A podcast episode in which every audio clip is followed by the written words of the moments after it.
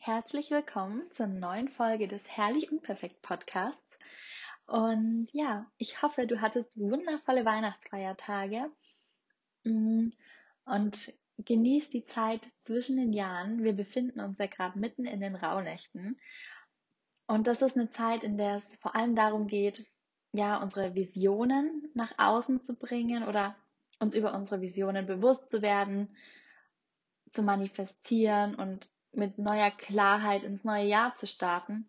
Es ist aber auch die Zeit der Reflexion und des Loslassens. Und mm, wir dürfen uns hier bewusst auch die Zeit nehmen und sagen, wir detachen uns, wir lösen uns von Dingen. Wir gehen in die Einkehr, in die Stille. Das ist etwas, was ich zum Beispiel auch diese Woche ganz stark wahrgenommen habe. Ich war am Montag wirklich noch nach den Feiertagen, nach diesen Events mit der Familie echt an so einem Punkt, wo ich gesagt habe, ich brauche jetzt Zeit für mich. Ich kann nicht ins Außen gehen. Ich war über die Feiertage schon sehr wenig auf Social Media, weil ich einfach gesagt habe, nee, ich möchte diese Auszeit. Und habe das dann sogar noch ein paar Tage verlängert und bin diese Woche auch relativ wenig online, weil ich merke, dass es mir unglaublich viel Kraft gibt und neue Inspiration, neue Ideen für Postings, neue, ja, Impulse, die ich mit dir teilen möchte. Aber diese Podcast-Folge lasse ich mir natürlich trotzdem nicht nehmen und die möchte ich unbedingt mit dir teilen. Und darum geht es auch im Business oder im Leben generell. Mm, wir sollten unserer Stimme, inneren Stimme folgen und wenn sie bei manchen Dingen sagt, hey, nee, das ist gerade nicht das Richtige, dann löse dich davon. Und wenn du bei anderen Dingen merkst, okay, das ist es jetzt, dann darfst du dich ja diesen Dingen zuwenden. Und die Podcast-Folge ist natürlich auch was ganz Besonderes. Denn am 2.1., also am Sonntag, haben wir die erste Neumondin des neuen Jahres 2022. Und wir starten hier also gleich mit einer ganz wunderbaren Energie, mit einem neuen Mondinzyklus in das neue Jahr. Wir können, ja, das ist wie ein weißes Blatt Papier, das wir jetzt ab dem 2. Januar neu beschriften können, neu unsere Visionen angehen können. Und da möchte ich jetzt einmal mit dir ähm, hinein in das Thema. Und zuerst mal findet die Neumondin im fünften Haus statt. Das fünfte Haus ist sowas wie ja, da gehen auch unternehmerische Fähigkeiten mit.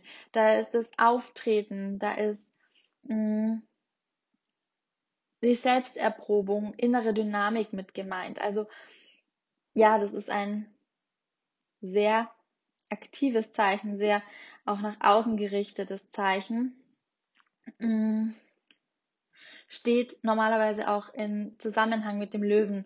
Und da wissen wir, ja, da geht sehr stark um die Lust am Leben, um Kultur, Kunst, ähm, das Liebesleben, Sport, Spiel, Geselligkeit, Abenteuer. Mm, und er hat natürlich ganz viel Power. Und das Zeichen, in dem die Neumondin stattfindet, ist das Zeichen Steinbock.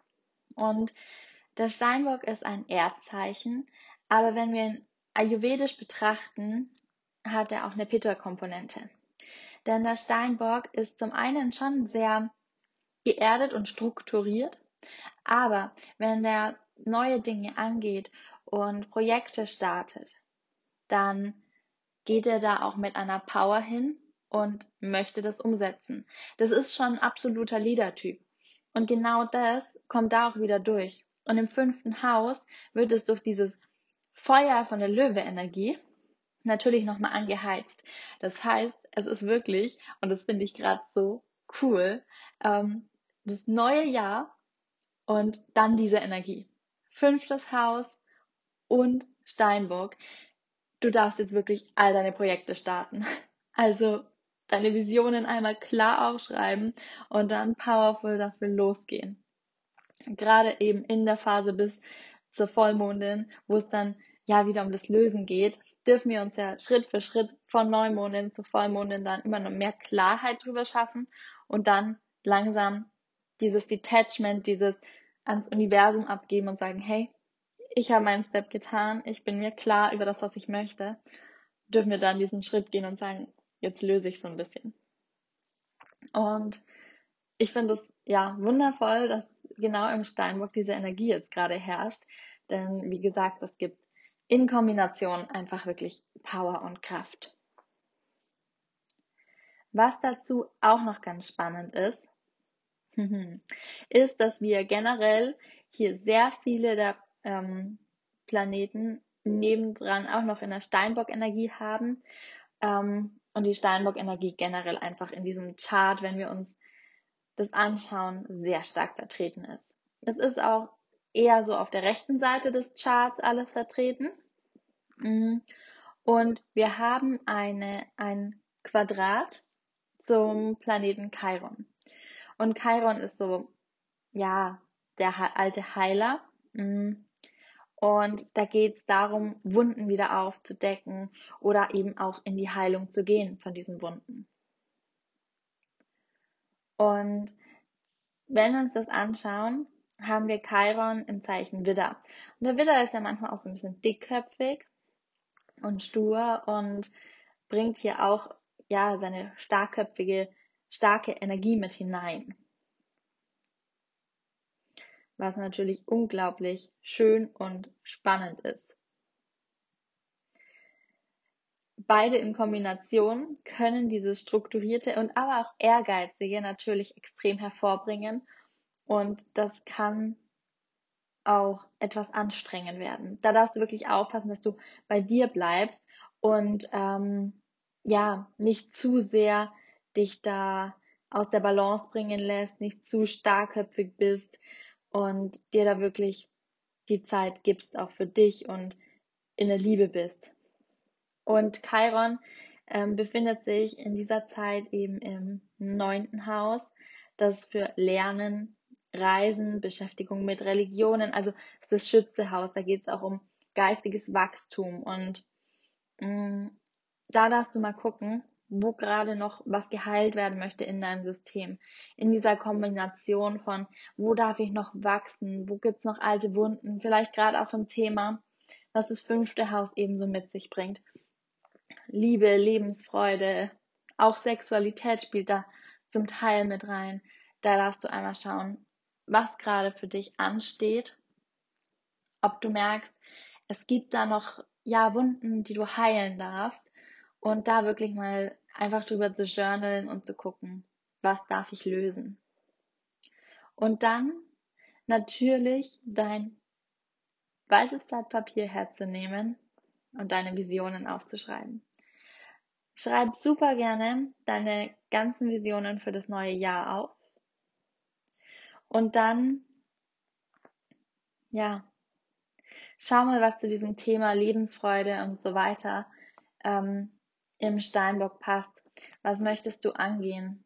Welche Self-Care-Dinge, welche ja, Dinge, die dir Freude bereiten, was möchtest du da mehr in dein Leben integrieren und wo möchtest du dahingehend etwas in deinem Leben verändern und anpassen?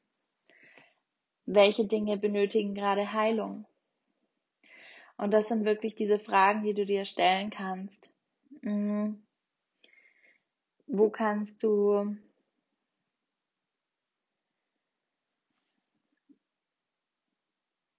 Wo kannst du dir mehr Freiheiten erlauben?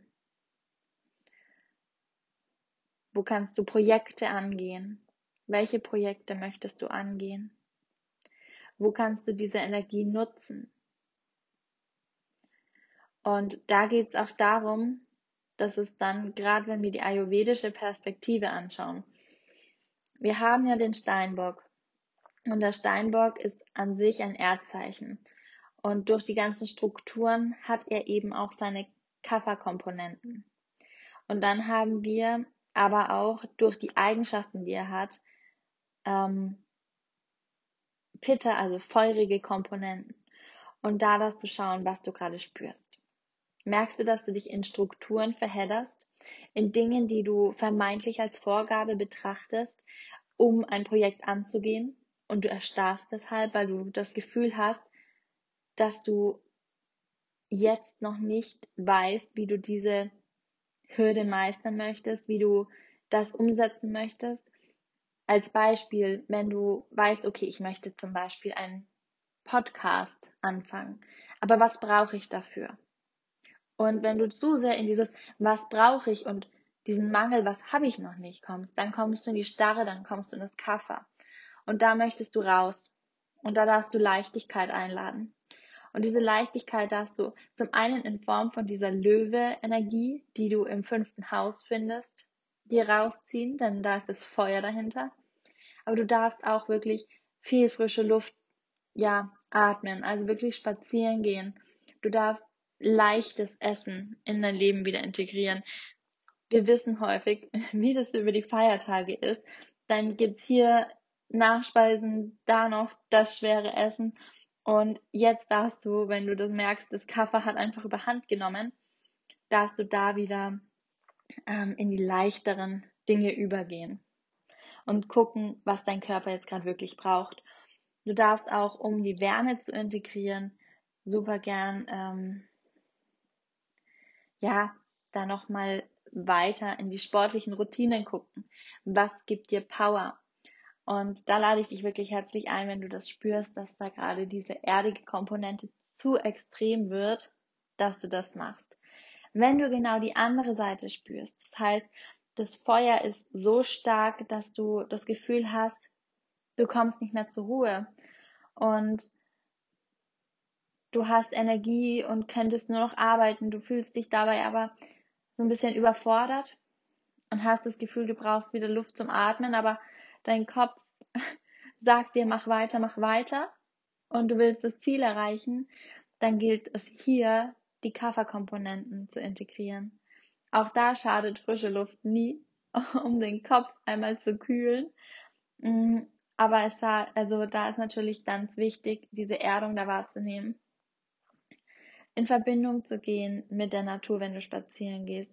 Die Bäume wahrzunehmen, den Geruch, das Erdige wirklich im Wald, den Boden im Wald zu riechen.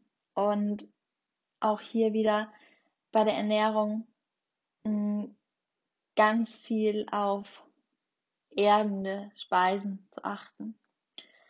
Und ja, da gilt es wirklich zu gucken, was brauche ich gerade.